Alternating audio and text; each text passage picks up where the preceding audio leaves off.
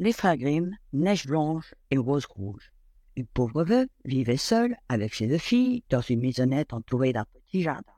Dans ce jardinet poussaient deux rosiers, l'un blanc, l'autre rouge, et les deux fillettes avaient le teint aussi frais et aussi clair que les roses des rosiers. Aussi, leur mère les avait-elle appelées Neige Blanche et Rose Rouge. C'étaient de pieuses et bonnes petites filles, plus travailleuses qu'aucune enfant de leur âge. Elles se ressemblaient en toutes choses, ce n'est que Neige Blanche était plus douce et plus calme que sa sœur. Rose Rouge aimait courir à travers champs pour cueillir des fleurs et surprendre les oiseaux dans leur nid. Pendant ce temps, Neige Blanche aidait volontiers sa mère dans les soins du ménage et s'asseyait près d'elle pour lui faire la lecture lorsqu'il n'y avait plus d'ouvrage. Les deux enfants s'aimaient tendrement et se promenaient toujours ensemble, la main dans la main. Nous ne quitterons jamais, disait Neige Blanche. Non, jamais, aussi longtemps que nous vivrons, répondait Rose Rouge. En les entendant se parler ainsi, leur mère ajoutait Tout ce que vous recevrez, partagez-le toujours entre vous. Neige Blanche et Rose Rouge allaient souvent dans la forêt, cueillir des fruits sauvages, et jamais aucun animal ne se montrait méchant vers elles. Au contraire, les bêtes les approchaient avec confiance. Le lapeau grignotait une feuille de chou dans leurs mains. Le chevreuil broutait à leur côté.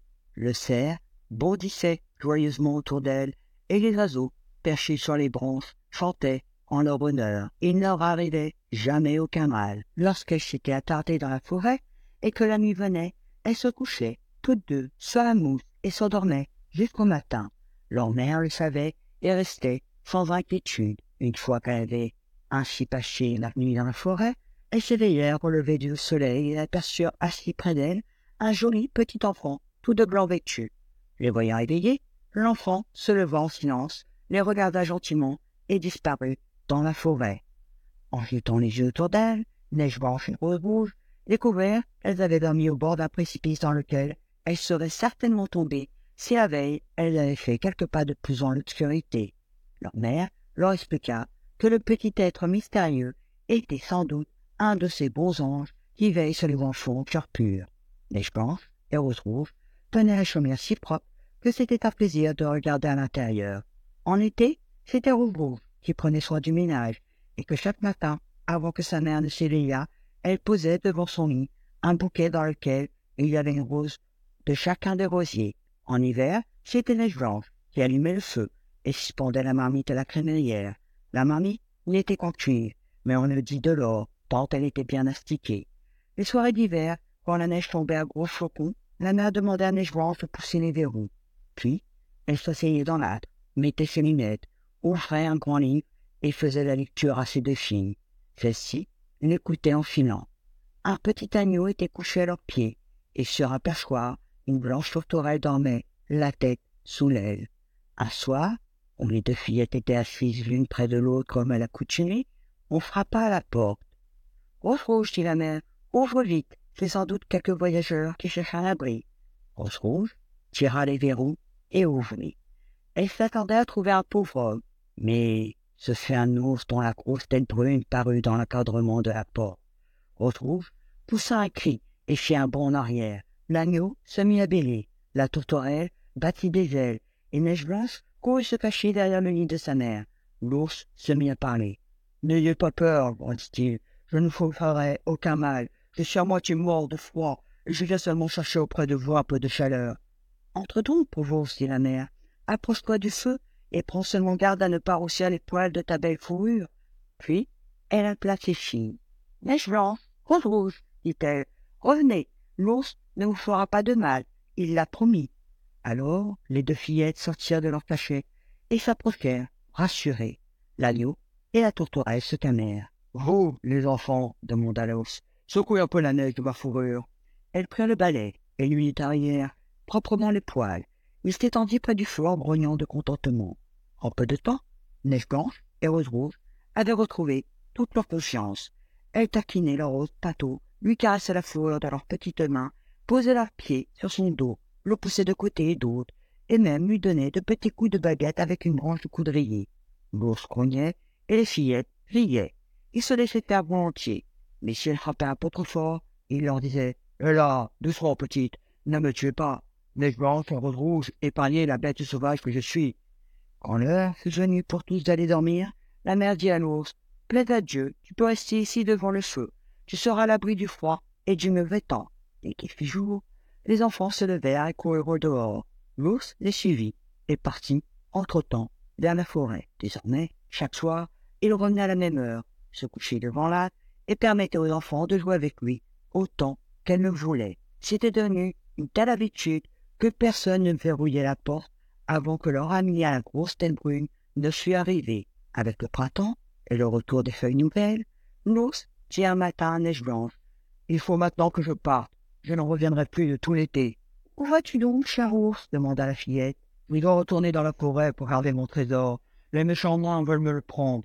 L'hiver, lorsque la terre est durcie par le gel, ils ne sortent pas facilement de leur souterrain, et ils ne font pas parler d'eux. Mais dès que le soleil réchauffe la terre et la mollit, ils se creusent un passage, ressortent et cherchent tout ce qu'ils pourraient dérober. Ce qu'ils ont volé et qui se trouve entre leurs mains au fond de leur caverne ne revoient pas facilement la lumière du jour. je pense, je bien triste de voir partir son ami. Quand le verrou fut tiré et la porte ouverte, l'ours franchit le seuil. Mais en passant, il s'écorcha un coup de la porte et un lambeau de sa fourrure et resta accroché. Blanche eut l'impression de voir briller de l'or par-dessus. L'ours partit d'un trot rapide et disparut derrière les arbres. Quelques jours plus tard, la mère envoya ses filles dans la forêt ramasser du bois pour le feu. Dans une clairière, elles découvrirent un grand arbre abattu autour duquel sautillait quelque chose d'étrange, mais elles ne pouvaient deviner ce que c'était. En s'approchant, elles virent qu'il s'agissait d'un nain au visage tout ridé. Il portait une barbe blanche, longue d'une aune. La pointe de sa barbe était coincée dans une fente de l'arbre, et le petit homme sautait de ci de là, comme un chien enchaîné, sans parvenir à se libérer. De ses yeux rouges, il jeta aux fillettes un regard courroucé et il leur cria du petit voix strident. Savez-vous à rester planté comme des souches à me regarder? Qu'attendez-vous pour me libérer Comment tu fais cela, petit homme? demanda Rose Rouge. Espèce de dame curieuse Je vous ai coupé cet arbre pour avoir du petit bois. J'en ai besoin pour faire cuire nos petits plats. Nous ne pouvons pas nous servir de grosses bûches comme vous, parce que nous n'avons pas aussi grossièrement que vous autres, le homme que vous êtes. J'avais déjà enfoncé mon coin dans la fonte, mais ce sol doit être trop lisse. Le coin sautait tout à coup et l'arbre s'est refermé ici. Je n'ai pas pu retirer ma belle barbe blanche. Maintenant, elle est prise, et je ne puis plus partir, et vos faces de dame déplumées ne savent que rire triste, comme vous êtes lord. Les enfants eurent beau faire tous les efforts, elles ne parèrent pas retirer la barbe de la fronte où elle était prisonnière. Elle était bel et bien coincée. Je fais courir chercher de l'aide, proposa Rouge Rouge? Stupide bourrique, grommela le venin. Pourquoi faire rien encore quelqu'un Vous êtes déjà trop de deux Trop autre chose. Patience, dit Neige Blanche. Je veux bien découvrir un moyen de te tirer d'affaire.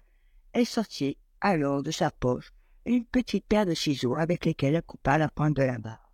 Dès que le nain se sentit libre, il saisit un sac rempli d'or était caché sous les racines de l'arbre et le mit sur son épaule en marmonnant. Me coupez un bout de ma belle barbe à moi, comptez le roi de Prusse pour vos marchés. Et en vacillant sous le poids de son sac, le nain, sans malin, sans jeter un seul regard aux enfants. Quelques jours plus tard, Neige Blanche et Rose Rouge voulurent aller pêcher du poisson pour le déjeuner. En arrivant près du ruisseau, elles virent une espèce de grande sauterelle qui sautillait sur la rive et manquait chaque fois de tomber à l'eau. En s'approchant, elles reconnurent le nain. Où veux-tu aller ainsi lui demanda Rose Rouge. Tu n'as certainement pas envie de te noyer. Je ne suis pas un imbécile à ce point, s'écria le nain. Dis-moi donc pas, ce maudit poisson va finir par m'entraîner. Le petit homme s'était tranquillement installé pour pêcher à cet endroit, mais le vent lui avait emmêlé la barbe autour de sa ligne. Un gros poisson, qui mordait alors à l'hameçon, avait failli entraîner la faible petite créature dans le ruisseau. Le nain avait beau résister de toutes ses forces en s'accrochant aux herbes, il glissait peu à peu vers le bord de l'eau, et il allait bientôt disparaître dans les flots. Les filles, arrivées à temps pour le retenir, elles l'empoignèrent et cherchèrent à démêler la barbe de la ligne. Mais poils et fils étaient complètement embrouillés. Il n'y avait pas d'autre solution que de recourir aux ciseaux. Lorsque le nain s'aperçut qu'il manquait à nouveau un morceau de sa barbe, il trépigna de colère. Oh, suis chaud à peur que de défigurer ainsi les gens au sport droit. Vous m'avez déjà coupé un morceau de barbe l'autre jour, et ainsi que vous commencez. Je n'aurais plus me présenter devant mes frères. Allez au diable, et que vous. Il n'est bientôt plus de semaine. Alors le nain ramassa un de pierre qui était posé dans le roseau, et sans ajouter un seul mot, il s'éloigna et disparut bientôt derrière un rocher. Peu après, la mère envoya ses deux filles à la ville pour acheter du fil, des aiguilles, des nœuds et des rubans. Leur chemin traversait une lande parsemée de gros rochers. Tandis qu'elles avançaient, elles virent un aigle planer dans le ciel, et décrivait de grands cercles en descendant toujours plus bas d'un rocher sur lequel il fondit d'un coup. Au même instant, elles entendirent un grand cri de détresse. Elles se précipitèrent vers le bloc de pierre et constatèrent avec effroi que l'oiseau de proie avait saisi dans ses serres leur ancienne connaissance, le nain, qui s'apprêtait à enlever les enfants, compatissantes, saisirent le nain par ses vêtements et tirèrent de toute leur force jusqu'à ce que l'aigle lâcha prise. Une fois remis de sa frayeur, le nain cria de sa voix. Ne pouvez-vous donc pas faire attention quand vous me touchez? Vous avez tiré si forcément avec que vous l'avez déchirée. Elle craque de partout et elle est pleine de trous. N'êtes que des pèses maladroites et empotées. Alors, il ramassa un sac de pierres précieuses et disparut dans une caverne entre les rochers. Les fillettes étaient déjà habituées à son ingratitude. Elles reprirent leur route tranquillement et firent leur emplette à la ville.